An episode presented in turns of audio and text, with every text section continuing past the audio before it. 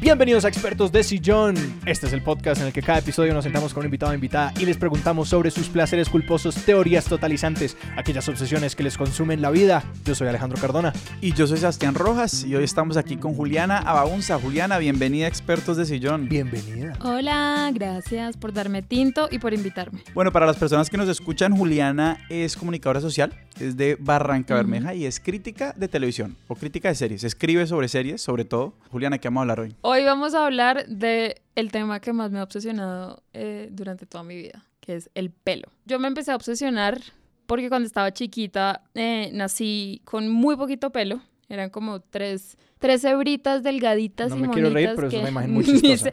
voy, a, voy a buscar foto, porque no, no estoy exagerando. Es era una cabeza muy grande con tres hebritas de pelo delgaditas, bonitas. ¿Y eso tenía alguna razón médica o era como... No, no, no, era, Ajá. la niña salió pues lampiñita. Entonces mi mamá hizo una cosa que hacen mucho las mamás, que no tiene mucha base científica, si lo que tú quieres es prueba contundente de estudio en revista indexada, Tú dormías a la luz de la luna. no, no, me rapó. Sí, ok, ya, ajá, Ya, ajá. entonces Porque si uno corta el pelo, el pelo crece. El Obliga, pelo obliga. crece. que no solamente no hay evidencia, es Es mentira. como, ahí no está, ahí no está, pero Pero- si la rapo y le afeito ajá. la cabeza, va a salir pelo. Y misteriosamente funcionó. Entonces mi mamá me rapó, me rapó durante muchos años. Según yo, son muchos años. O sea, me rapó Ajá. al menos seis años, los primeros seis años de mi vida. Oh, wow. Según mi mamá, no fueron tantos. Ajá. Pero yo que lo viví y supe lo traumático que fue, sé que al menos se sintieron como seis años. No, que a los seis años una niña calva ya empieza a llamar la Obvio. atención Pues en a mí me decían niño, ¿Así? o sea, cuando iba por la calle, Claro, claro. era como, ay, el niño con la mamá y la hermanita. y Claro que el pelo es como este símbolo vital para distinguir niños y niñas porque las caritas todavía no les han cambiado tanto. Exactamente. Eso me traumatizó y me marcó mucho porque yo quería tener pelo, yo veía que todo el mundo tenía Ajá. pelo, entonces yo jugaba todos los días en mi casa a ponerme cosas en la cabeza que representaban pelo. Entonces me ponía camisetas, camiseta, sobre todo ajá. camisetas. Entonces como que yo le ponía diademas, moñitas, ganchitos, lo peinaba. Digamos, ¿y cómo, y cómo empezaste? Entiendo que, que el pelo ha sido una preocupación desde, desde, desde que tenés memoria, pero ¿cómo empezaste a decir, ok, esto es una cosa de la que yo puedo leer un resto y, y Hmm. a la que le puedo dar mucho cuerpo como intelectualmente?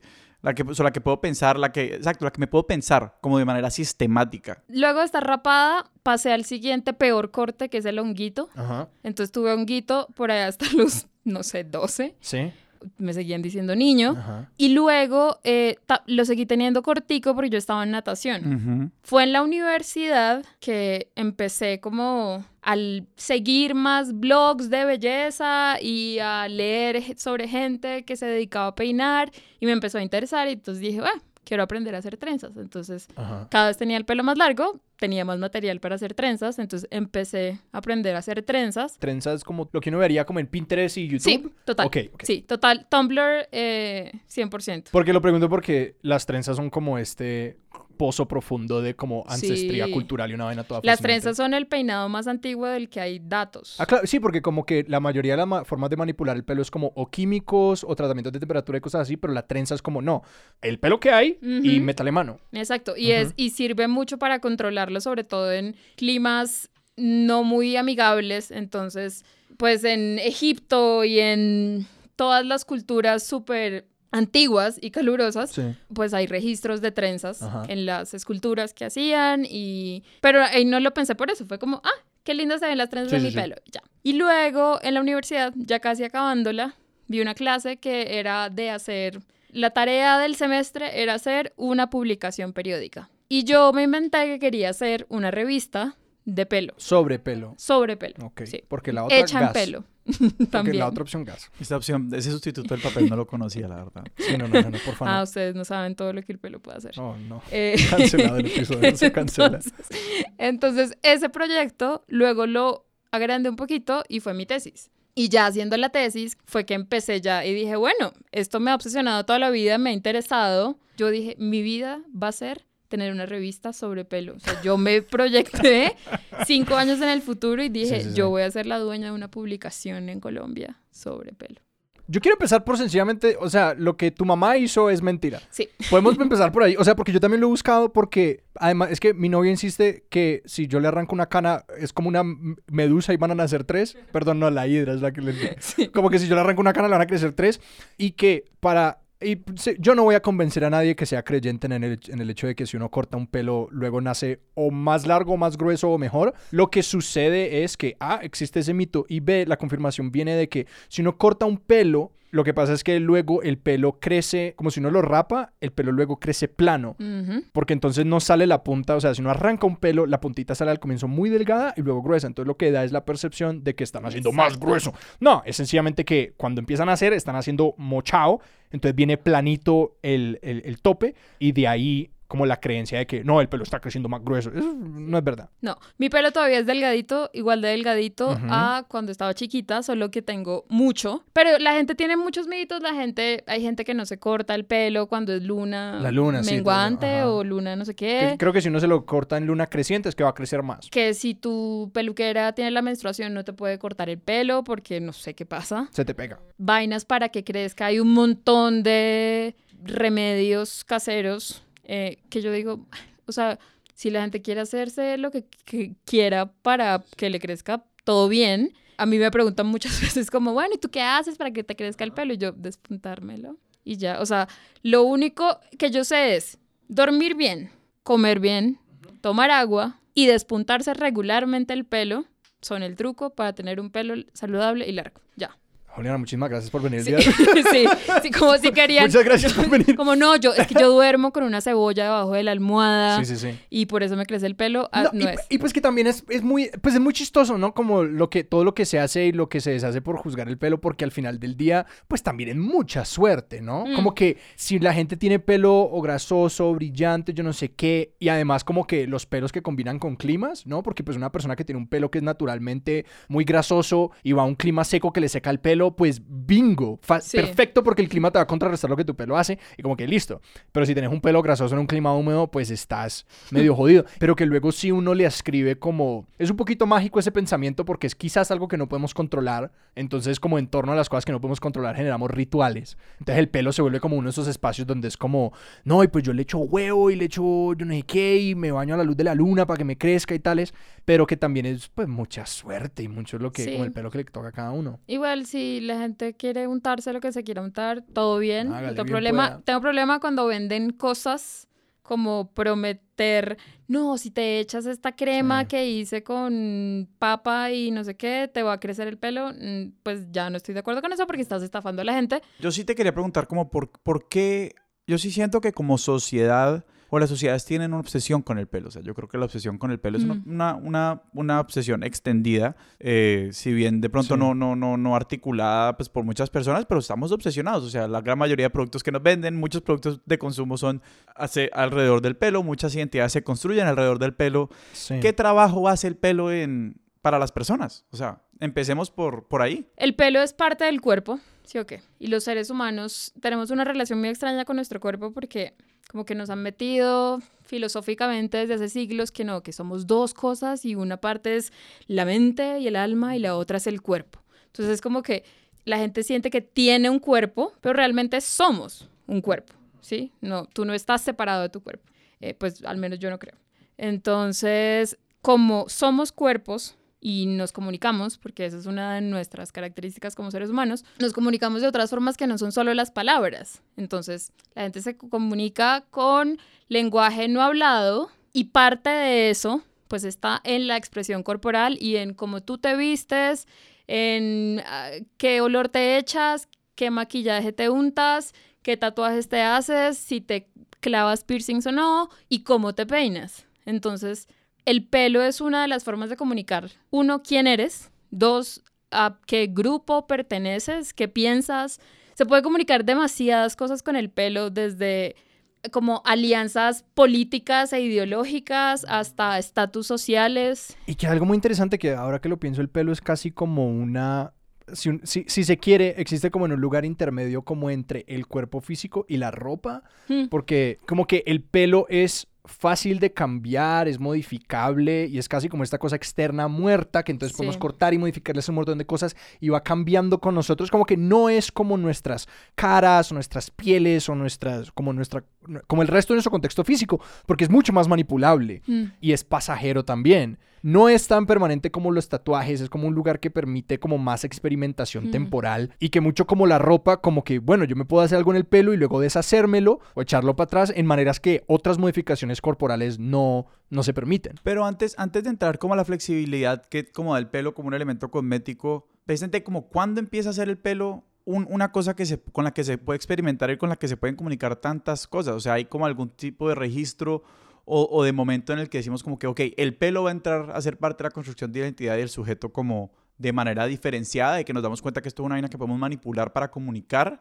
Realmente en un quiebre, yo creo que eh, los registros más antiguos de los que hay, así como los que les contaba de las trenzas, que es una escultura que se llama Venus de Willendorf, que es una, una figurita toda redondita y tiene trencitas en el pelo, como pegadas a la cabeza, eh, que es de hace, o sea, es por ahí del 25 mil años antes de Cristo. No es que de un momento a otro los humanos dijeron, ¡pa! Peinémonos, sino que seguro lo habían hecho desde hacía rato, pero cuando ya hubo como registros que podemos ver desde ahorita, o escritos o en esculturas, desde ahí es que sabemos como, ¡ja! Se peinaban. Sabemos que los egipcios y en las civilizaciones antes de los egipcios ya se estratificaba socialmente a la gente y tú sabías quién tenía plata y quién era como el que mandaba por su pelo. Y yo por, por como aventurar una adivinanza, porque, es decir, sé un poco de que, digamos, por ejemplo, nuestra idea de que el vestido largo es de gala y es de lujo, y como que los vestidos largos tienen como un lugar particular en la sociedad, viene del hecho de que si tú trabajabas, por ejemplo, en el campo y tenías una vida laboral, tener un vestido largo significaba levantar mucho polvo y ensuciar las hebras del vestido en la parte de abajo. Entonces de allí que luego eso se convirtió como en un marcador de estatus alto, que tú pudieras usar un vestido largo, significaba que no necesitabas trabajar o que la mayoría del tiempo no trabajabas.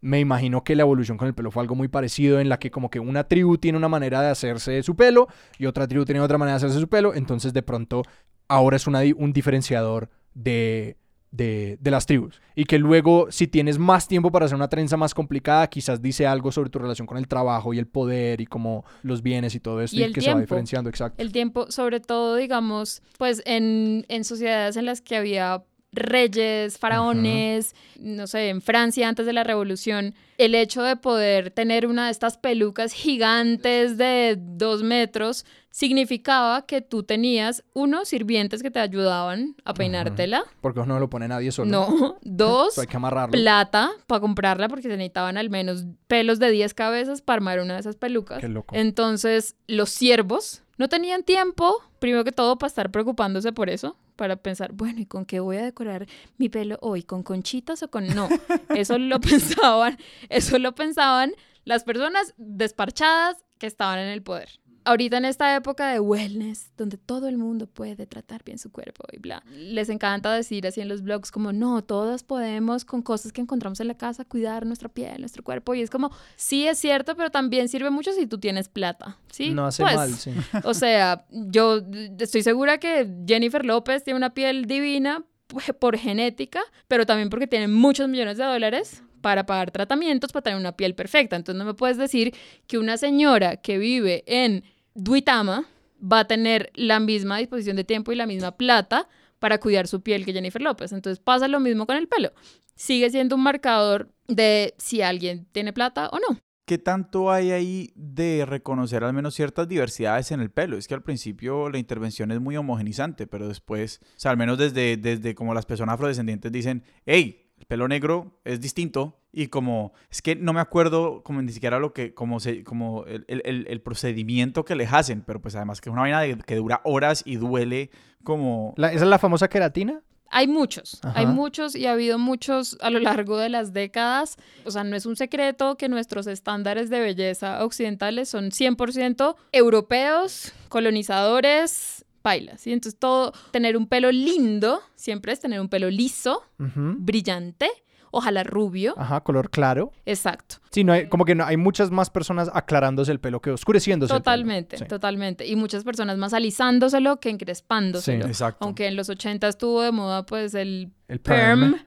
Pero era distinto hacerse el perm que tener un afro, ¿sí? Los pelos aceptados, incluso todavía hoy, aunque eso está cambiando, pero acá en Colombia, por ejemplo, sigue siendo muy común que las empresas tienen códigos de presentación y de vestuario y el pelo, te dicen si tú eres mujer como pues el pelo tiene que estar organizado. Eso significa que si tú eres una mujer crespa, una mujer afrodescendiente con que el pelo crespo, pues tienes que o alisártelo o aplanar esa vaina lo más que puedas en un bollito y no mostrarlo como es realmente porque no es profesional tener el pelo suelto, tenerlo como, como es. Entonces, eso está cambiando mucho en este momento en Estados Unidos, sobre todo el año pasado en Cali- California fue el primer, el primer estado en pasar una ley, pues como un acta que se llama Crown, Literalmente como el acta de la corona, por decirlo así. pero es un acrónimo, es como... Sí, pero esos acrónimos todos los diseñan para que... Para que diga algo, exacto. Sí, Sí, sí, como sí, sí. para natural hair, bla. Entonces, eh, es un acta para prohibir la discriminación basada en textura y en estilo de pelo. Entonces ya Ajá. no se puede decirle a un estudiante, ah, vienes en dreadlocks, te devuelves a la casa o te sí, los sí. rapas. No, porque los dreadlocks son un peinado ancestral. Y segundo, tú no me puedes decir cómo me va a peinar. No, y que es además, o sea, es una extensión de como la discriminación a partir de identidad, Mm. que por mucho tiempo se dijo como, no, pues tu pelo no es parte de tu identidad porque es algo como que puedes manipular y sobre el que tienes elección, pero es como que, no, como que las, la, la genética sí da unos como unos pelos fundamentalmente diferentes y que se comportan Mm. de manera diferente y pues que siempre fue una manera como disfrazada de, de decirle a las personas que si querían participar en la esfera pública de ciertas formas tenían que como homogenizarse. Claro, o sea, no sé, pienso por ejemplo en Kamala Harris. Ajá. Ella tiene el pelo liso porque eso la hace verse profesional. Sí. Y de hecho el pelo, el pelo negro se ha pues le han dicho durante muchos años pelo malo. Ajá. Y realmente los tratamientos por los que han tenido que pasar para alisarse el pelo son una cosa, uno, tortuosa de horas y calor y olores terribles. Y dos, peligroso. La gente se quema el, el, el cuero cabelludo. Y ahí sí van a tener mal pelo. Ahí Exacto. como es una cosa que se perpetúa porque si es un poquito como, no, si te estás secando y te estás haciendo un montón de en el pelo que realmente está haciendo daño. Sí. Hay una pregunta que yo tengo porque, digamos, yo en algún momento, hay un foro muy bonito en Reddit que creo que llama como Curly Hair o Curly Ujú. Girl, algo así, que es de pura gente, la mayoría mujeres, algunos hombres, que han como reconquistado y reevaluado su relación con su pelo súper rizado. Y es una comunidad muy bonita que si alguno lo quiere visitar eh, de pelo rizado, súper recomendado, especialmente porque es pura gente diciendo como, no, ya aprendí a tratarme el pelo y todo Mm. eso. Entonces que mi impresión es que el pelo rizado sí es más difícil de llevar. Como que, que porque es muy temperamental y como la humedad lo afecta un montón. Y que puedo estar equivocado. Puede que alguien me diga, no, no es que sea más difícil de llevar, es que sencillamente como que socialmente hay tanta tensión en el pelo liso que nos enseñan cómo manejar el pelo liso, pero no el pelo rizado. Eso es una posibilidad. Pero a lo que voy es que me parece como extra cruel que de ser el caso de que sí es un pelo más difícil, que además les digan que es como que, no, no, no, no es que sea difícil de llevar, es que es como malo. Sí. Es que es malo y es culpa tuya y, y tienes que cambiarlo, exacto. Cuando es como, no, como cuando uno ve pelo rizado bonito en estos foros es como, son unas cosas increíbles. Me encanta todo el movimiento de aceptación de crespos. Mi mamá es muy crespa y durante muchos años se alisó alicer, chocolís, queratina, cuanta vaina y llegó un punto que le empezó a pasar una cosa que le pasa a muchas personas que tienen el pelo crespo y se lo alisan y es que les da alopecia por tracción, que es de tanto jalarlo, que también puede pasar si te haces trenzas muy tensionadas durante Ajá. mucho tiempo, de tanto jalarlo, pues se va cayendo. Se daña el folículo, sí. Entonces, todo esto se puede tratar, todo se puede arreglar, pero sí es un poco lo que tú dices, es durante muchos años ha habido mucha ignorancia sobre cómo cuidarlo, cómo tratarlo, cómo peinarlo. Hay un documental divi, un documental, estoy loca, un corto animado, un documental. Es un documental hermoso, se llama Up.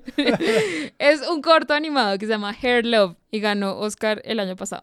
Dura seis minutos, es divino y es de un papá que aprende a peinar a su hija. Y habla de eso, como de, bueno, sí, tal vez no sea lo más sencillo, sí es mucha más cantidad de pelo, pero sí se puede. Y sobre todo siento que en los últimos años han surgido un montón de peluquerías y de centros de tratado de rizos como llevados por personas que conocen el pelo afro y saben cómo cuidarlo, sientan a la gente y les hacen como una especie de terapia de mira, tú siempre has pensado que tus crespos son así, pero no, los estoy viendo y son así, entonces tienes que darles tiempo de surgir y renacer y darles amor y peinarlos. Y hay muchas cosas que sí hay que hacer si uno tiene el pelo crespo, como, no sé, dormir con un gorro de satín o cremas y aceites que hay que usar, pero no es que sea pues ciencia, eh, no sé, física nuclear, Ajá. oh, imposible de entender, no, sí se puede, solo que pues durante muchos años nos han dicho, no,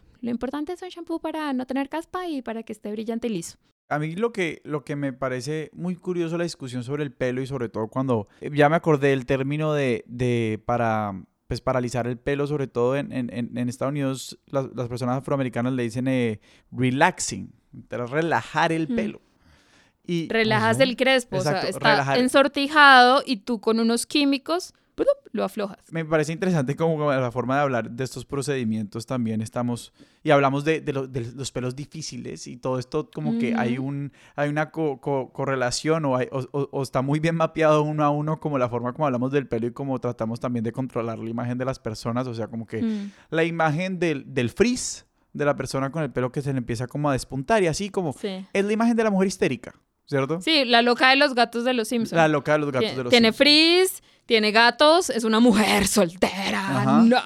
Y la idea de, por ejemplo, no sé, la, la, la, esta, se- como que la, la mujer afroamericana brava no se relaja el pelo. ¿no? Como que precisamente esta idea de, de- de- del pelo natural también sa- sale como, como una respuesta a eso. Sí, como el pelo, como el pelo entonces no está relajado, está enojado y es una amenaza para ti. O sea, el pelo sí tiene un potencial precisamente de comunicar amenaza. Eh, si tú ves una skinhead de la calle, pues te asustas. Su falta de pelo y su cabeza rapada te asusta. Eh, los punqueros crearon las crestas para impactar a la gente, a los señores ingleses super proper en la calle, porque que son estos chuzos que vienen hacia mi cabeza Sí, es como que lo más transgresor que yo Exacto. podría hacer con el pelo. Entonces, sí. el pelo sí tiene una forma de mandar un mensaje de te estoy atacando todo lo que tú representas con mi pelo. Eh, los hippies en los años 60 lo hacían. En los 20 las mujeres de un momento a otro dijeron a la mierda este pelo largo, yo quiero un bob, el pelo más así chiquitín, chiquitín, chiquitín. Los manes se chiflaron. O sea, estaba leyendo hace poquito que así como periódicos de 1921 y eran señores que les prohibían a las hijas salir de la casa hasta que les volviera a crecer el pelo, porque como así que se hicieron ese bob, Em, los, los sacerdotes publicaban como edictos que decían como, el pelo, ese corte de pelo hace que se les caiga más, entonces no se lo corten así niñas. Y, y que a la larga el, tema de dejar el pelo ser, es que cortar el pelo, pues la, la imagen más clara es cuando uno entra al ejército o a la cárcel. Lo primero que se hace para borrar tu identidad es calviarte. Claro, te dicen que es por higiene y para evitar que les den piojos, pero es una forma de deshumanizar a la gente, decir lo que te hace a ti tú. No va, no va, chao, suerte, te lo quitan, eh, pasan el ejército, pasan las cárceles, pasa como castigo. Eh, en la Segunda Guerra Mundial, a, después en Francia, cuando ya había pasado la guerra, a las mujeres que cogían y que decían, esta vieja ayudó nazis, las rapaban y hacían que caminaran por la calle con esvásticas en la frente. Y es como, o sea, yo no me imagino, donde, o sea, primero que todo, donde a mí me lleguen a cortar el pelo sin mi permiso, me, o sea, mato a alguien. Y segundo, que te rapen, o sea, Sí. yo me imagino ese, ese sentimiento de impotencia, de, de verdad, te están quitando una cosa que es tuya y como tú dices, es muy raro porque el pelo es, sí es, tu, es parte de tu cuerpo, pero también son un montón de células muertas que tú cortas. La gente tiene álbumes de sus hijos bebés con un mechón del pelo pegado en el álbum. La gente guardaba lockets con mechones de pelo de su amado. Los mandaba en las cartas. Y es que el pelo es un objeto de deseo muy fuerte, además porque lleva olor, lleva forma, o sea, es, es- es un, es un elemento que tiene mucha carga. lo que tú decías ahorita, como obviamente nos fijamos más en el pelo de las mujeres porque está más controlado como todo lo de las mujeres, pero en los hombres también es un símbolo de virilidad. Cierto pelo. O sea, los hippies lo tenían largo como mujeres. Y mira que en las épocas en las que los pelos de los hombres y las mujeres son más parecidos, son las épocas como más de inestabilidad Ajá, social. Entonces, como que en los 60 las mujeres tenían el pelo largo y los hombres empezaron a dejarse el pelo largo y todo el mundo era Estados Unidos está yendo al abismo. En los años 20, las mujeres con el pelo cortico eran como, no, ¿qué está pasando? ¿Por qué tienen el pelo corto? Hablemos entonces del pelo en otras partes. El pelo en otras partes. Y no sé por cuál de todas partes empezar. O sea, podemos ir como desde, no sé si hablamos de cejas y pestañas, si hablamos de barbas, si Mm. hablamos de axilas. Vamos de arriba para abajo. Vamos de arriba para abajo. Sí. Cejas y pestañas. O sea, a mí me encanta, sobre todo las cejas, son una, una cosa que varía tanto y que de repente en los 90 lo súper sexy, divino, espectacular a tener las cejas delgaditicas, delgaditicas y muchas mujeres alrededor del mundo se sacaron los pelos con pinza durante años y ahora Una lo línea sexy... Sí, una linecita. tu, tu, tu. Y ahora lo sexy es el, la ceja gruesa, una oruga. Y entonces las que se habían sacado los pelos en los 90 estaban sufriendo como, marica, ya no me salen los pelos de las cejas, ¿qué hago? Entonces, y seguro en 20 años otra vez van a ser las delgaditas. A mí siempre me impresiona ese compromiso muy permanente de los que se tatuaron una ceja. Ese a mí siempre me aparece, yo siempre, incluso yo de chiquito, yo era como, eso parece muy extremo. sí. Eso me parece muy extremo. Pero ahorita lo hacen de otra Ajá. forma. O sea, en los 90 era, te- se tatuaban la línea, como Ajá. de la ceja delgadita. Ahorita se tatúan pelitos miniatura, ultra delgaditos, Para engrosar la ceja, pues. para que se vea más gruesa. Mm. Y entonces se ve natural supuestamente, pero es para que parezca más gruesa. Entonces yo pienso, bueno, y cuando en 20 años otra vez están de moda las delgaditas, ¿cómo te vas a quitar el tatuaje de la ceja gruesa? Listo, eso fueron las cejas y las pestañas. Eso fueron las cejas.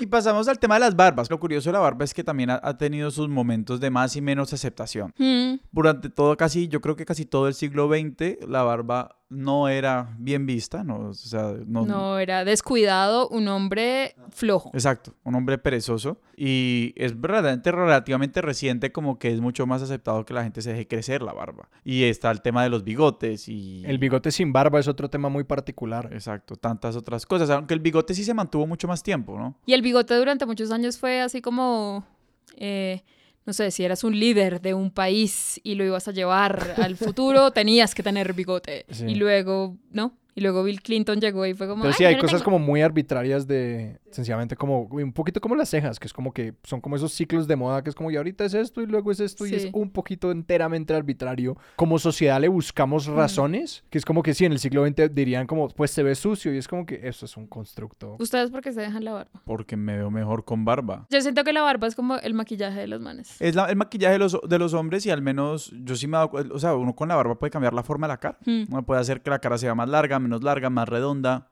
Digamos, obviamente a cierto punto, o sea, después de que te crece cierta... te- y puedes perfilar ciertas cosas de la cara como eh, haciendo, eh, manipulando tu barba. O sea, vos, cómo, ¿cómo fue tu relación con la barba creciendo? Porque a mí me, me, me, me produce mucha curiosidad como ese periodo en el que uno está como empezando a tener barba y la barba es más o menos.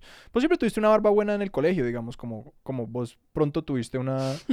Como la, yo sé, es que yo siempre sentía que la mía era un tanto patética porque a mí me empezó a crecer... O sea, mi barba empezó en mi manzana de Adán y se movió hacia arriba. Entonces yo lo primero que tuve fue como una barba de cuello Ok. eh, y eso era todo lo que había y luego como que empe- se empezó a llenar hacia arriba. ¿Y cómo hiciste? ¿Afeitándote te salieron más pelos? Así es. Ah, No, eso es Ciencia. mentira, eso es pura, pura paja. Pues yo me acuerdo que cuando uno, cuando uno tenía como... Yo, yo, yo tenía el popular bozo como más o menos a los 12 años. Y eso sí, ese pues era como todo fiscalizado y había que... Exacto, y estaban las dos escuelas. Es como, no, usted se lo tiene que dejar o usted se lo puede afeitar. O sea, afeíteselo, pero si se lo afeita le empieza a crecer más y como quedaste esclavizado a afeitarte por vida. Y en algún momento como que dije, bueno, pues a ver, vamos a ver si me lo afeito y ya. Y después simplemente en algún punto me di cuenta que me estaba creciendo barba. La dejé crecer hasta que vi que como que hasta iba a llegar. Y en algún momento, o sea, se ha ido llenando. A, a nosotras, pues no digo que a todas las mujeres del mundo, pero yo creo que mayoría, porque también somos mamíferos y nos salen pelos. También en la adolescencia es como, "Oh, te tienes que depilar el bozo. Ajá. Pero a diferencia de los manes, no te lo tienes que depilar para que se vea más, sino para nunca jamás que nadie lo vea, Sí, porque sí, si sí, alguien te lo ve, ya, para allá. Porque de nuevo, pues es tener bigotes, un rasgo Claro, absolutamente es- masculinizado. eres- Sí. Eres un hombre. Y es como, pero ¿qué hago si me salen pelos encima de la boca? A mí sí me parece muy chistoso. Creo que el otro día vi como en un, en un, en un restaurante a un pelado que tenía que tener 13 años por ahí y tenía el bozo. Y el bozo Oh. era... Sí, no, o sea, es, lo, lo vi con mucha ternura, pero también como con esa ternura que es como que, ay, córtate eso. Porque era como que tenía, tenía pocos pelos, pero largos. Entonces era claramente él diciendo como, ah, Acá aquí estoy, aquí estoy, esto soy Pero yo. mira, Sí. indicador de pubertad. O Total, sea, total. en- entré a una nueva fase, soy un casi adulto, acá están mis Es que yo me acuerdo, uff, un, un- un- una quemadura muy buena que me tiró un tío una vez en una Navidad. Una Navidad, uno de mis, mis papás me regalaron, creo que una afeitadora eléctrica. y yo tenía por ahí unos 15 años y un tío me desinfló por completo diciendo, y en la próxima Navidad le regalan la barba. Oh. Y fue muy bueno. Guau, guau, Y yo guau. incluso en ese momento tuve que reconocer, uy tío, la sacaste del estadio. Yo no me voy a recuperar de eso, voy a estar hablando de eso en 10 años. Digamos ya pasando al tema de, de la depilación, sobre todo axilas, vello púbico, como, ¿cuándo históricamente empieza esa, esa, digamos, ese requisito casi que social, ese mandato para las mujeres? O sea, yo no- eso no puede ser tan antiguo, ¿no? Porque no es sí, viable. no, como- sí, sí, O ¿Sí? sea, también así de hace, au. Y de hecho, si me dejan abrir mis apuntes, No. yo una vez en el 2012 escribí un artículo para Publimetro sobre depilación. Y pues investigando para ese artículo, me di cuenta que resulta que hace miles de años la gente se depilaba. Entonces calentaban cera de abejas y ta, se arrancaban los pelos. Y os echaban ácidos. Entonces, ¿Y cuando dicen las personas eran las mujeres o eso ya es- Mujeres y hombres. ¿Sí? todo depende mucho como de la cultura de la que estamos hablando, también de genéticamente, como cuántos pelos tenga una persona o no. Es cíclico, como que hay épocas en las que es súper normal que la gente tenga pelos y épocas en las que no. O sea, en Grecia era como tú eres un man que va, vamos a hacerle una escultura, no puedes tener pelo en ningún lado, quítate todas, qué asco, quítate esa vaina. No, no, no, no quiero. Ahora es como, no, por favor, ten más pelo. Me parece muy curioso cómo volvemos a la idea de que nuestra relación con tener más o menos pelo en distintas partes del cuerpo y para hombres y mujeres, obviamente reconociendo que para las mujeres esto ha sido mucho más controlado de una forma más sostenida, es tan cíclico. O sea, a mí como el hecho de que Sí. sea tan Sí. cíclico es lo que me rompe un poco la cabeza. O sea, de que el Mm. péndulo un día esté en más pelo mejor y el péndulo otro día esté como sí. quíteselo Sí, todo. que si tú ves porno de los 70s es pelo, pelo, pelo, pelo, pelo everywhere. Y lo pronto luego de repente, sí, y luego es como, no, no, no, no, no. En los 90 y los 2000 es como así, pelo, qué asco. Sí. Tiene que estar absoluta, totalmente pelada. tiene que ver tal vez con lo que comentaba ahorita, los, pues, lo que le decían los dos, que como el pelo es, un, un- es parte de nuestro cuerpo, pero una parte con la que es relativamente fácil experimentar, Ajá. como que aguanta un recambio tan, tan vertiginoso, o sea, como que aguanta que en dos años sea como tengan todo el pelo, dos años sean Sí. no tengan nada de pelo. Sí, pero con la depilación pasa, o sea, es distinto.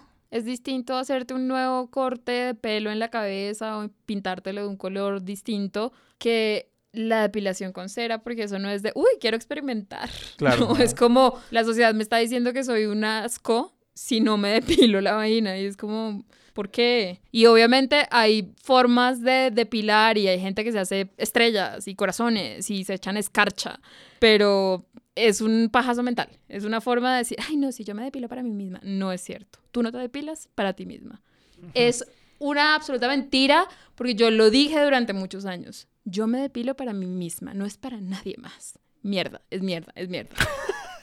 es mierda. Y no está mal aceptar que, listo, ok, me depilo para alguien.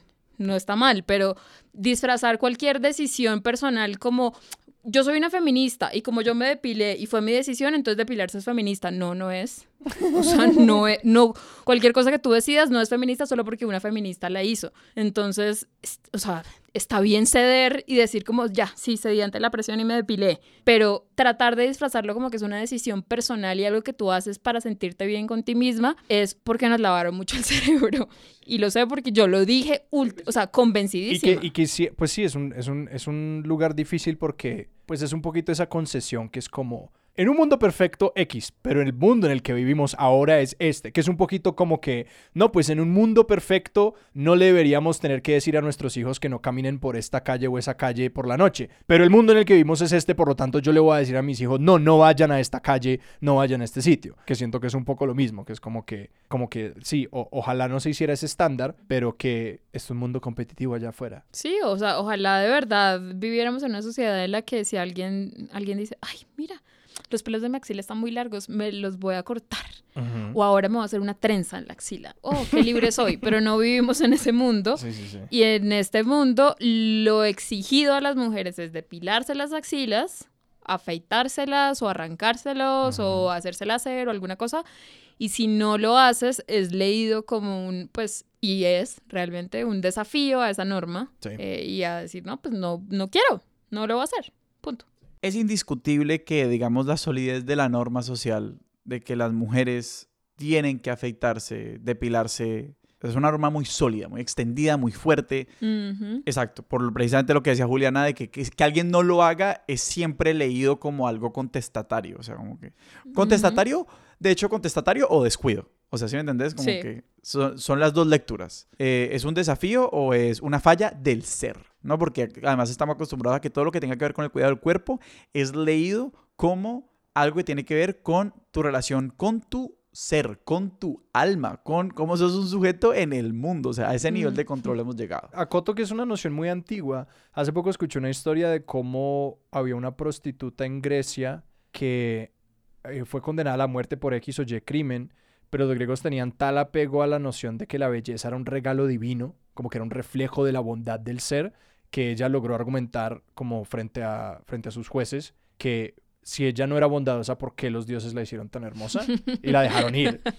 Que posiblemente un cuento apócrifo, pero que di- dio a saber, sí, mucho como, sí, me encanta esta historia de esta mujer, de como que, ¿ustedes creen que todo esto me lo habrían dado si yo no soy lo máximo? Como, me encanta esa Sí. historia, pero sí, es una noción muy antigua. Y, y lo, lo, que, lo que estoy tratando de pensar, alineado de nuevo con esta idea de que como es algo relativamente, de todas formas, maleable, no es, no es un rasgo esencial, ¿cierto? No estamos hablando de, no sé, tus genitales, que literalmente te toca intervenirte quirúrgicamente para cambiar muchos sistemas dentro de tu cuerpo. No estamos hablando de el color de tu piel, ¿cierto? Sino que es algo que se puede leer como, y es la lectura que muchas veces pasa, se puede leer como algo muy superficial. Pero es curioso pensar como algo tan, entre comillas, superficial se vuelve un dispositivo de control tan, tan, tan, tan, tan nocivo. Por ser tan fácil de usar, se vuelve como, sí, tan, tan insidioso. Creo que era Judith Butler que dijo como nos han dicho toda la vida que, o sea, estoy ultra, hiper, mega parafraseando, ¿no? Perdón, Judith Butler, si estás oyendo. Ya este suena podcast. nuestro oyente, sí.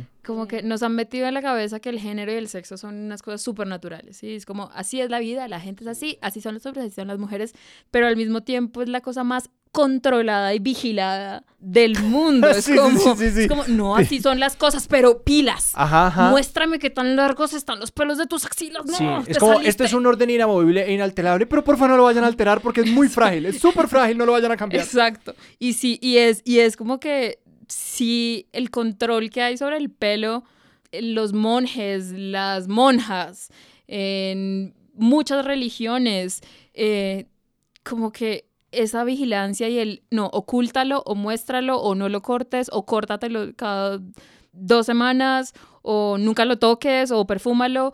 Es un montón de rituales y un montón de reglas para una cosa que supuestamente es, ay, el pelo, sí, mi peinado, pero resulta que no. Que supuestamente es intrínseca, ¿no? Es lo más esencial, exacto. Es como que Sí. este orden, esta, esta, esta estratificación, esta jerarquía que tenemos en nuestra sociedad, este orden es natural y bien y trascendente.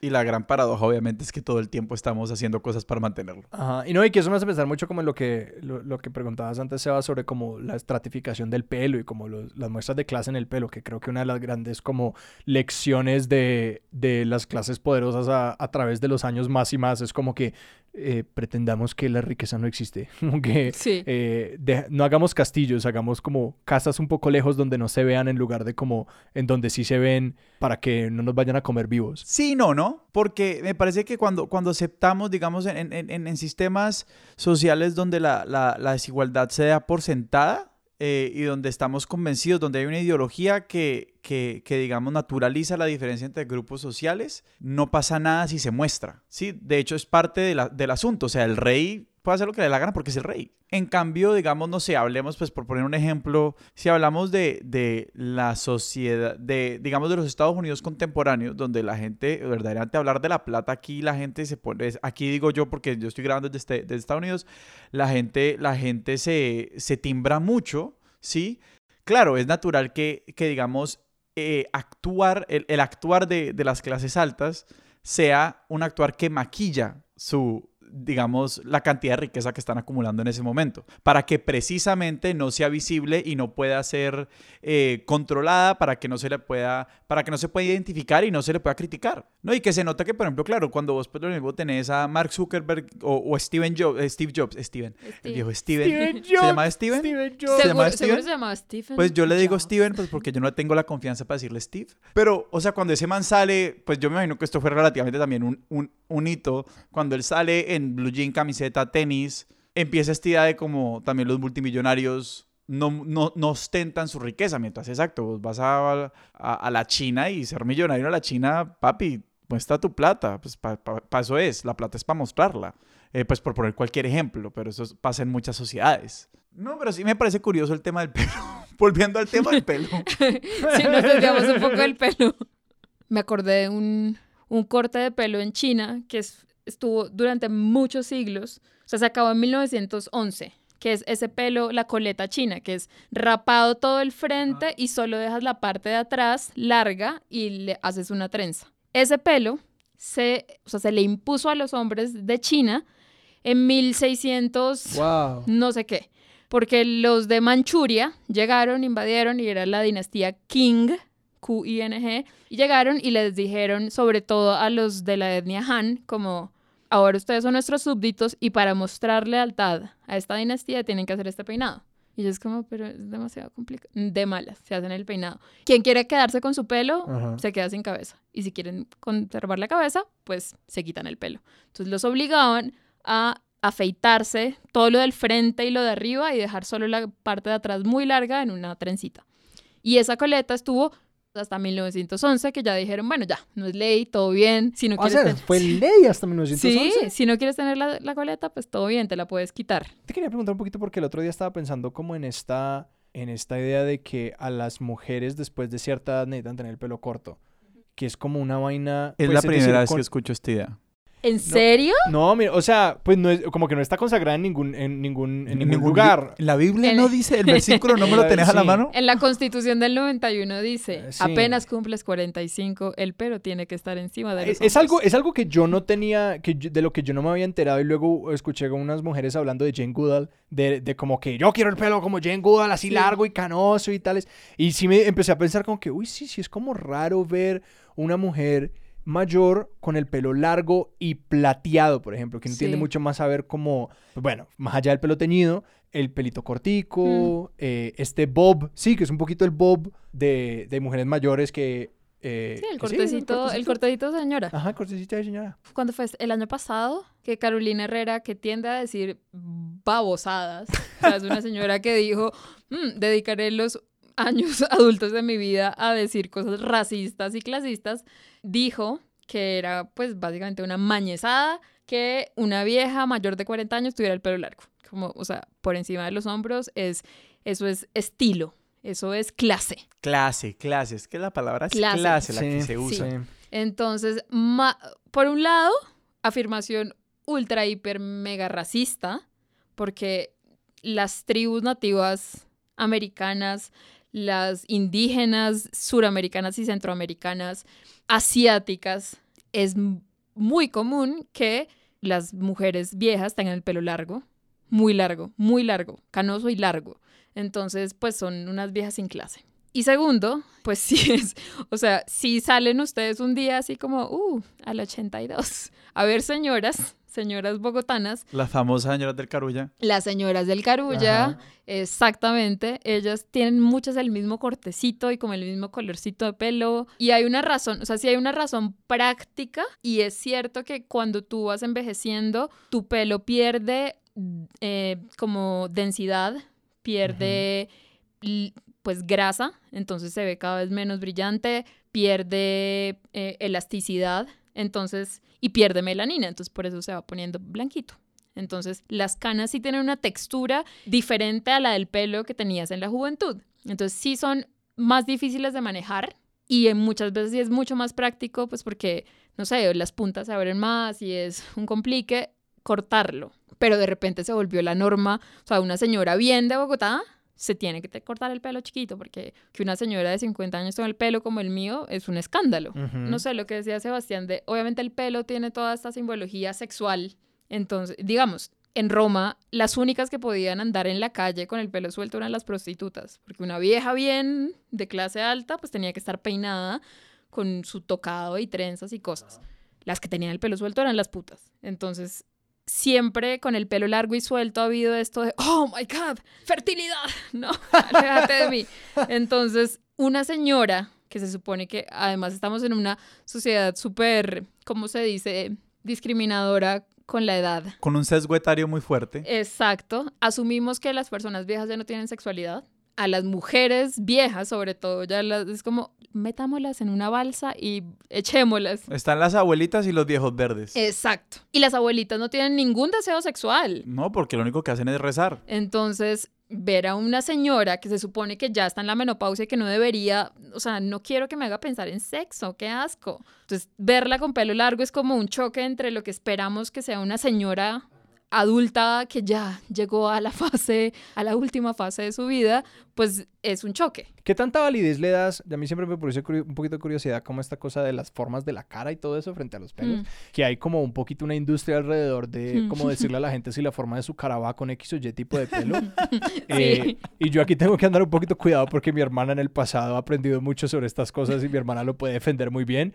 Pero sí, o sea, ¿qué, qué opinión te merece eso? Porque se vuelve un poquito prescriptivo. Es como que a las caras redondas va este pelo y a las caras cuadradas va este otro tipo de pelo. Y yo soy un poquito escéptico de esas cosas que eh, puede que dé alguna ayuda, pero que también se siente un poco como una manera más sofisticada de, de como legislar y de, y de Mm. organizar conocimiento alrededor de eso. Sí, o sea, no sé, ustedes ahorita estaban diciendo lo de, ok, las barbas ayudan a perfilar la cara, Ajá, sí. dependiendo de cómo la pongan, hacen que la cara se vea de una forma u otra. Lo mismo pasa con el pelo largo o con los cortes de pelo, o si te partes el pelo por la mitad o te peinas de lado, eso influye cómo se ve tu cara. Si quieren una prueba de eso, miren a Clark Kent, que cuando es Clark Kent tiene el pelo partido a la izquierda y cuando es Superman a la derecha. Y tú miras, o sea, hay un artículo buenísimo que mira como líderes fuertes en la política y todos tienen el pelo partido del lado de Superman. Y los manes que tienen el pelo partido del lado de Clark Kent son leídos como más suaves. Wow. Estamos hablando de exacto de líderes que no tienen literalmente corte militar. Sí, no. O sea, como un, peli- un pelo como el tuyo,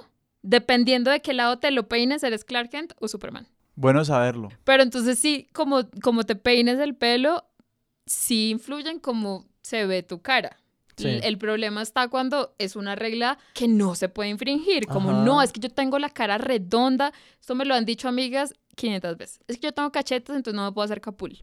¿Quién te dijo eso? ¿Quién carajos te dijo eso? Es mentira, es mentira. No, decir que a la, a la última es como que, no, pues sí, cambia cómo se ve la cara, pero que nadie más te diga cómo está cambiando tu cara. Como que Sí. es, es, es bonito y es triste, digamos, ver como esos sesgos surgir, porque realmente es como que el pelo crece, el pelo crece y cualquier cambio que hagamos es como, esos sí son de los que podemos como experimentar muchísimo. Sí, pero igual, el, o sea, un cambio no bueno, o sea, a mí me afecta mucho. Cuando, o sea, a mí cada corte de pelo es como, bueno, pues solo un, solo un, solo un centímetro, muéstrame un centímetro que cortaste. Entonces, y yo sé que es pelo y que va a volver a crecer, pero cuando te hacen un mal corte, afecta anímicamente porque es es tu cuerpo y son hebras de células muertas, pero es tu cuerpo. Y que es algo que a la larga usamos para presentarnos ante el mundo. Y pues si uno está cómodo con o cómoda con la, representa- la presentación que, que- que está dando al mundo, pues que se la cambien, pues siempre va a incomodar. O exacto, o puede llegar a ser muy traumático. De hecho, me parece muy curioso ahora que qué tan relevante se vuelve todo esto. Eh, pues uno, pues por mucho tiempo en la pandemia las peluquerías estaban cerradas Hmm. eh, para hombres y mujeres. Y dos, eh, me parece que el tema de, de, de la vida en videoconferencia pues tiene esto de que todo el tiempo tenemos un espejo, todo el tiempo nos estamos viendo la cara, que es algo que pues los seres humanos no podemos hacer. Sí. Sí. Y, cómo afecta eso nuestra comunicación y como nuestra conciencia sobre todo de nuestra cara. Esos primeros seis meses de no poder ir a una peluquería fueron duros para muchas personas. Sobre todo, a- hay un artículo muy chévere en el New York Times de una mujer negra que decía como, yo nunca aprendí a hacerme trenzas ni a peinar mi pelo, yo he ido toda la vida a peluquerías donde una señora experta organiza mi pelo. Ahora no puedo ir, entonces como que cuenta el paso de las semanas y de cómo fue su relación con su pelo y aprendió a trenzarlo en pandemia. Entonces como que entró a esta nueva fase de relación con su pelo y peinarse es chévere porque primero que todo es algo que obligatoriamente tienes que hacer sin coger el celular y sin estar mirando una pantalla. O sea, es un momento de ti con tu cabeza y ya, y tu pelo. Yo con yo. Y es sensorial porque estás tocando con tus, las yemas de tus dedos, estás tocando tu pelo. Entonces, es, es chévere. O sea, Es reflexivo, sí. sí. Es como que uno, uno... eh, sí, como que pone la mirada hacia adentro al hacer Mm. contacto con, con el cuerpo propio. Yo tuve, pues ahorita que hablábamos como de, sí, lo, de lo raro que es que le cambien la movida a uno, y a mí me costó por mucho tiempo estar cómodo con, con lo que pasaba con mi pelo porque ah, yo nunca estuve contento con un peluquero eh, cuando estaba chiquito. Eh, y para mí siempre era tortuoso ir al peluquero. Yo siempre quedaba triste y siempre quedaba molesto con cómo me dejaban el pelo y creía que nunca me lo dejaban bien. Y si eso era falta de autoestima o que realmente ningún peluquero lu- nunca le pudo dar bien Mm. al pelo, no sé. Pero yo a partir de la universidad me empecé a cortar el pelo yo mismo. Mm. Y esa ha sido como mi manera de, de, de como sentir agencia o de como quedarme cómodo. y que- Controlar. Ajá, como de controlar eso. Y que ya, digamos, yo la cago todo el tiempo cuando me corto el pelo porque yo lo corto. o sea, yo ni siquiera uso espejo para cortarme la parte de atrás del pelo. O sea, yo cojo. Yo, yo soy capaz de cortar sin espejo. Ok. Sin ningún espejo mi pelo. Es decir, yo, yo a veces me meto a la ducha y me lo corto. Wow. Y, y no miro. Sencillamente lo hago a tacto. Y, a- y a veces la cago y todo eso, pero hay algo sobre como esa capacidad de yo luego entrar y corregir y como que de que yo estoy a cargo de eso Mm. que, que siempre ha sido, pues, ha sido muy satisfactorio desde que lo, de lo encontré. No, igual, y creo que estamos empezando a rescatar un poquito que es algo como el aspecto social de las peluquerías y creo que también hay una diferencia Mm. marcada en como cómo son espacios sociales para hombres y para mujeres, o sea, Mm. la, la designación barbería versus peluquería Sí. es, es una... Exacto, o sea, como que qué pasa ahí. Y están empezando a surgir un montón de barberías, además. Sí. En Bogotá, por lo menos. Y es como, oh, ven, whisky, Ajá, ajá. paredes de madera. Sí, y todo, y todo- sí, eh, mucho trabajo para señalar lo masculino que es. Es como, y hay un bar al fondo, y todo es en cuero y madera, y la foto al frente es como unos bíceps con bigote. Sí. Yo afortunadamente tengo una, o sea, mi relación más estable y duradera en esta vida es con mi peluquera. Yo llevo yendo a la misma peluquera desde el 2005. O sea, vamos 16 años, la amo. Solo la he traicionado dos veces y las dos veces fue un error. Una fue en el 2007 que me corté el pelo al lado de la Javeriana y me hicieron un corte así súper emo. ¿Por qué? ¿Por qué lo hiciste? Porque estaba con unas amigas y es, uh, vamos a cortarnos el pelo. Y yo, uh, sí, mala idea. Y la otra Presión fue, social, sí, la, la otra fue antes de la, pa- eh, como en el 2018 o 2019. Eh, mi peluquera se enfermó, estuvo hospitalizada muchos meses y yo dije como, bueno, voy a ir a, ok, voy a ir donde otra persona ya, o sea, tengo que ir donde otra persona. Y fui donde un man y me cortó 15 centímetros de pelo. Es lo más cortico que lo he tenido en muchos años, desde que me lo empecé a dejar crecer. Dos semanas, o sea, dos semanas llorando todos los días. O sea, era Y tu como... pelo es, o sea, para nuestros oyentes, quita, lo tenía, o sea, me imagino que menos 15 centímetros de eso. O sea, el pelo de Juliana llega, si no a su cadera, llega a tu cadera. Sí. Básicamente a tu cadera. Es en decir, este momento menos 15 centímetros sigue siendo largo. sigue siendo queda a la largo. mitad del pecho. Sí. Sigue se- se- era un pelo largo, solo que yo todo el día me estoy tocando el pelo, entonces me pasaba así como Lo ibas a coger y no estaba. Miembro Miembro fantasma, miembro fantasma mandaba la mano para agarrarme el pelo mientras estaba hablando y no estaba. Y lloraba. O sea, lloré dos semanas seguidas y yo decía, yo sé que esto es ridículo. O Sí. sea, ridículo. Vieja, hay gente que pierde el pelo por cosas súper trágicas Sí. y yo estoy llorando porque me cortaron 15 centímetros.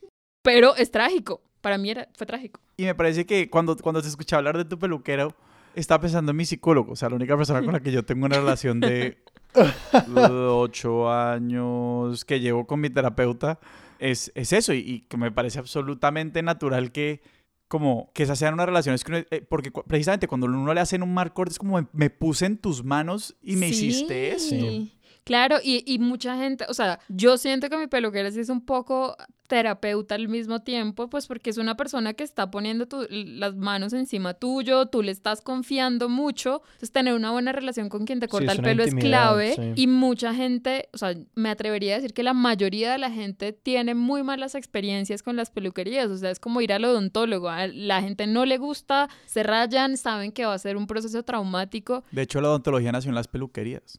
¿De verdad? Lo dejo en las referencias. siento que antes la gente tenía una relación más cercana con las personas que les prestaban servicios, con Sí, el médico sí, sí. que iba a la casa, que era siempre el mismo médico, que atendía a toda de la, la familia. el, la- el sastre, que era el sastre de la familia, y el barbero y el peluquero, que era el de siempre. El barrio. Sí, exacto, y era como amigo y hablaban. Entonces, ahorita, pues, siglo XX, siglo XXI, economía Sí, con la desintegración de las economías locales y que ya los barrios no son y lo que eran todo, antes. y todo sí. es un todo es prestar un servicio el, eh, todo es Rappi Entonces, no demora Rappi en ofrecerte corte de pelo a través de Rappi. Pues hay, ya hay de estas vainas de manicuristas que uno, ah, cu- cual Uber, pues, o sea, coger un servicio, pues es un trabajo contingente, una tarea, una micro tarea que se puede manejar a través de una plataforma. no creas una relación con la persona Ajá. y yo estoy segura de que todos los malos cortes se habrían podido evitar si uno habla y se comunica con la Claro, persona. No, y que, y que además, si uno piensa, digamos, en la figura de como el del, del peluquero del barrio, del peluquero de una comunidad pequeña, como que ese peluquero entiende su comunidad, Ujú. Y entiende... conoce todos, todo, conoce los chismes de todo el mundo. Y conoce además el entramado social de como, digamos, cuando uno ve como este arquetipo de la- en las películas de como, bueno, por ejemplo en Soul, en la película de Pixar que, es- que salió ahorita en diciembre, está como ese Sí. arquetipo del peluquero del barrio que conoce la cultura y... Bueno, y además ahí está rescatando como este, las, las, las barberías Ajá. afroamericanas pues han sido un espacio fundamental en esas comunidades, pues. O sea, eso también es, es un, es un, es un, ¿cómo dice eso? Como es un gesto hacia esa tradición que está haciendo la película. Nunca creí que acabáramos hablando como de las, de las economías locales en, en un episodio de pelo. Sí. Pero sí, como un lugar más donde como la desintegración y la fragmentación de la, como de la cadena de suministro Claro, todo- nos ha dañado. Todo es eh, peluquero express y Sí. una persona, o sea, se- hay muchas personas que cada vez que se cortan el pelo se lo cortan con alguien distinto. Sí. Y eso a mí me parece muy raro, muy raro porque yo sí siento que es clave sentarte, o sea, yo soy, primero que todo, yo soy una persona que básicamente es una presentación de PowerPoint cada vez que le va a decir a su peluquera qué quiere que le haga. Sí, sí, Yo llego con fotos, le digo, quiero el color de esta foto, pero como con el corte de la segunda, pero con una mezcla de esta otra. Ella, te entendí, perfecto, te lo voy a hacer. Ajá. Y mientras va cortando, me va preguntando cosas y va reconfirmando si lo que va a hacer es lo que yo quiero. Y que esa relación es algo que yo escuchaba en el pasado mucho como de que pues la gente queda insatisfecha con los cortes de pelo, pero no le dicen nada al peluquero Nada. porque no hay una relación Exacto. y no hay un, un plan de pues yo voy a volver, entonces le voy a decir, mira, me gustó cómo me dejaste el frente, pero no me gustó cómo me dejaste No, atrás. el man ese que me lo cortó los 15 centímetros, ¿ustedes creen que yo le... O sea, yo que soy alguien que está diciendo en este programa, es súper importante la comunicación y decirle, No, no... obvio, le dijiste, quedó brutal, me encanta, mil No, gracias, ni siquiera. besos. O sea, yo me senté, le dije, no, mira, es que quiero cortarme por ahí 5 centímetros eh, porque ya las puntas están dañadas y no sé, es que lo siento muy pesado. Entonces, no expliqué más. Fue mi culpa. Y él eso lo interpretó como está muy pesado. Ella lo que quiere es ligereza y capas.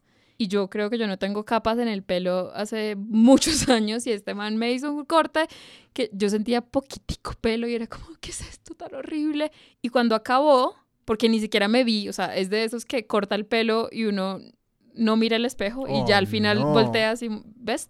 Y yo vi, me dieron ganas de vomitar. y yo, gracias, ¿cuánto es? y el man, 80 mil pesos. Oye, te está sangrando la nariz. Además, carísimo, ¿no? O sea, mi peluquera por cortar el pelo cobra 15 mil pesos, este man 80 mil pesos. Y yo, listo, le pagué, estaba con una amiga, salimos y apenas caminamos media cuadra, paré, me arrodillé, o sea, como que me agaché y empecé a llorar atacada. Y déjalo, déjalo Y ella salir. como, como, pero ¿por qué no le Oh, dijiste no. nada? Y No, yo, sí, pero. ¿qué le iba a decir? Yo no conozco a ese man. Ajá. O sea, ¿qué le iba a decir? Además, ¿qué podía hacer él? No hay Pues nada, es ya, que sí, no hay ya nada lo que hacer. cortó.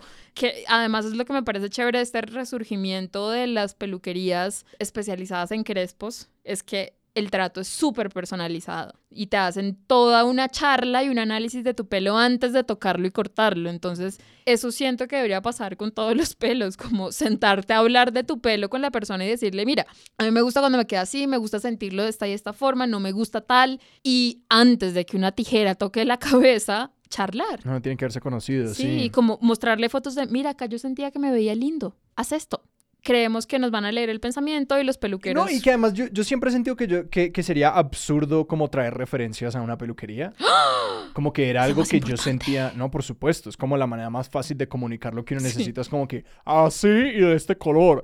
Es como tan transparente, pero yo me era como que, que yo qué clase de pendejo soy que voy a llevar una foto de una celebridad y el uso imbécil que cree que se va a ver así. Se, va- se te van a burlar y Pero te van a mira, sacar esto, patadas. esto es muy, esto es muy de, de, de, o sea, una vieja jamás va a tener ese problema porque, o sea, es muy de man, muy de man preocuparte por, o sea, no puedo llegar con una foto de David ¿De Beckham. otro hombre?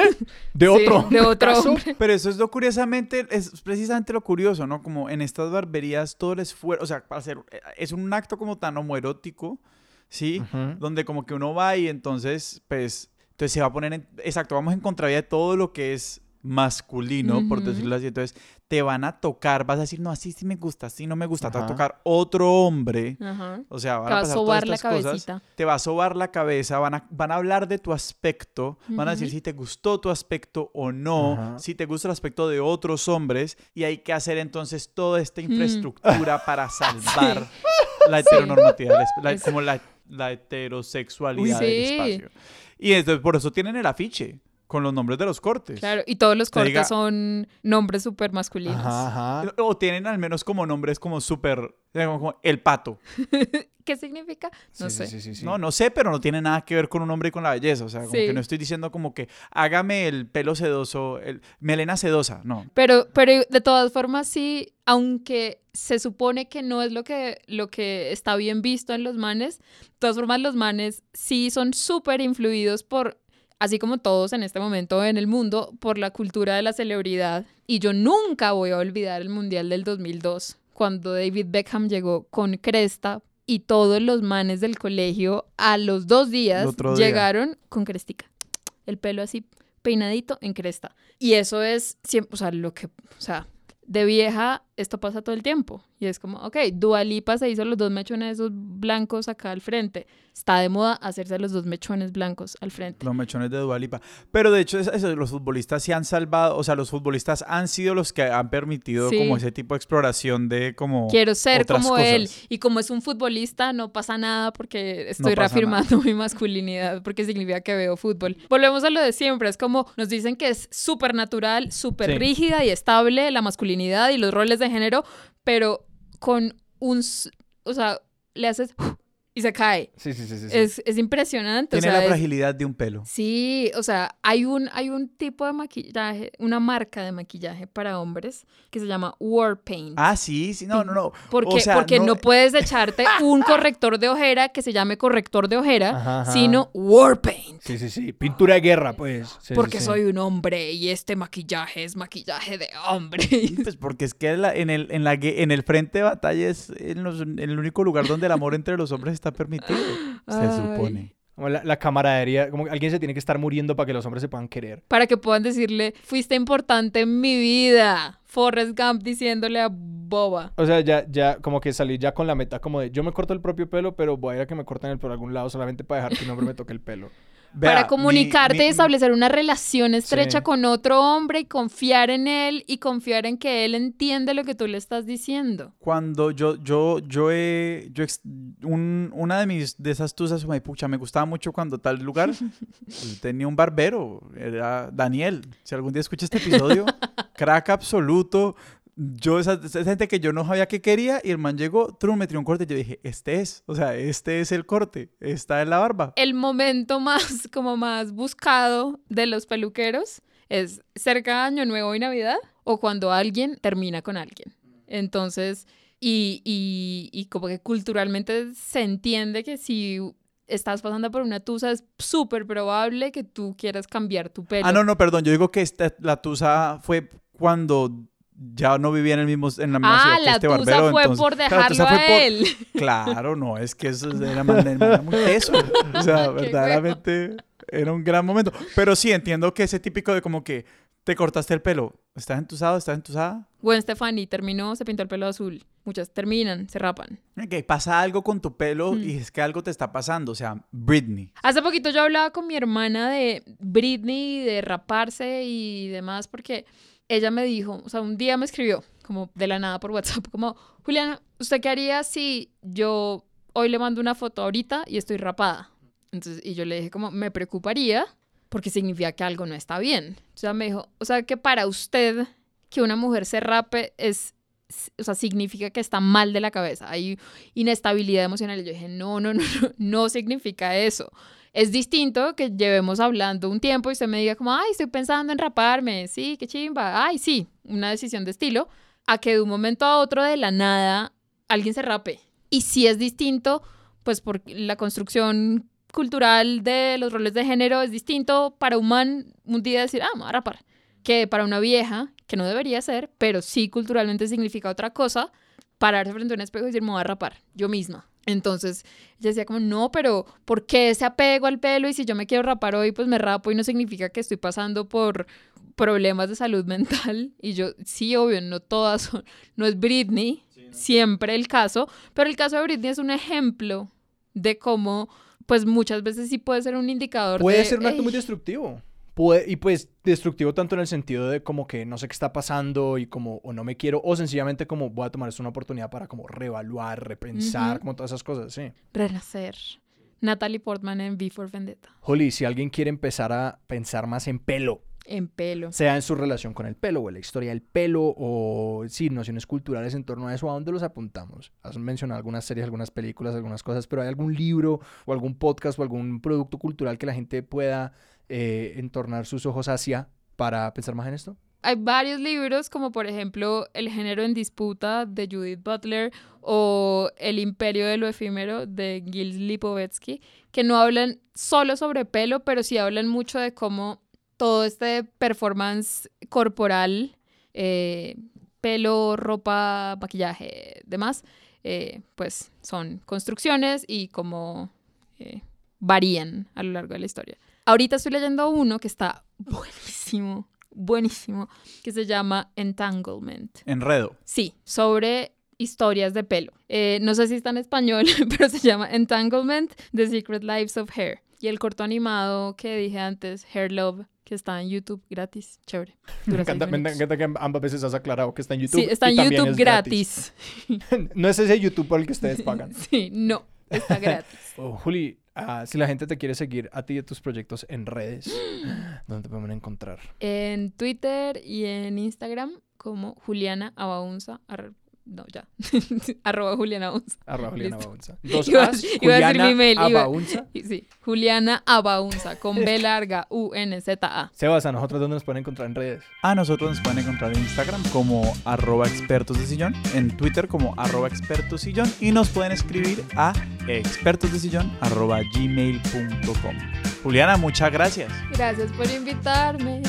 Nuestra música es de Juan Esteban Arango. Nuestro logo es de Sebastián Márquez. Expertos de Sillón es un proyecto de Sillón Estudios y es producido por Sara Trejos. Yo soy Sebastián Rojas. Yo soy Alejandro Cardona. Esto fue Expertos de Sillón. Hasta la próxima.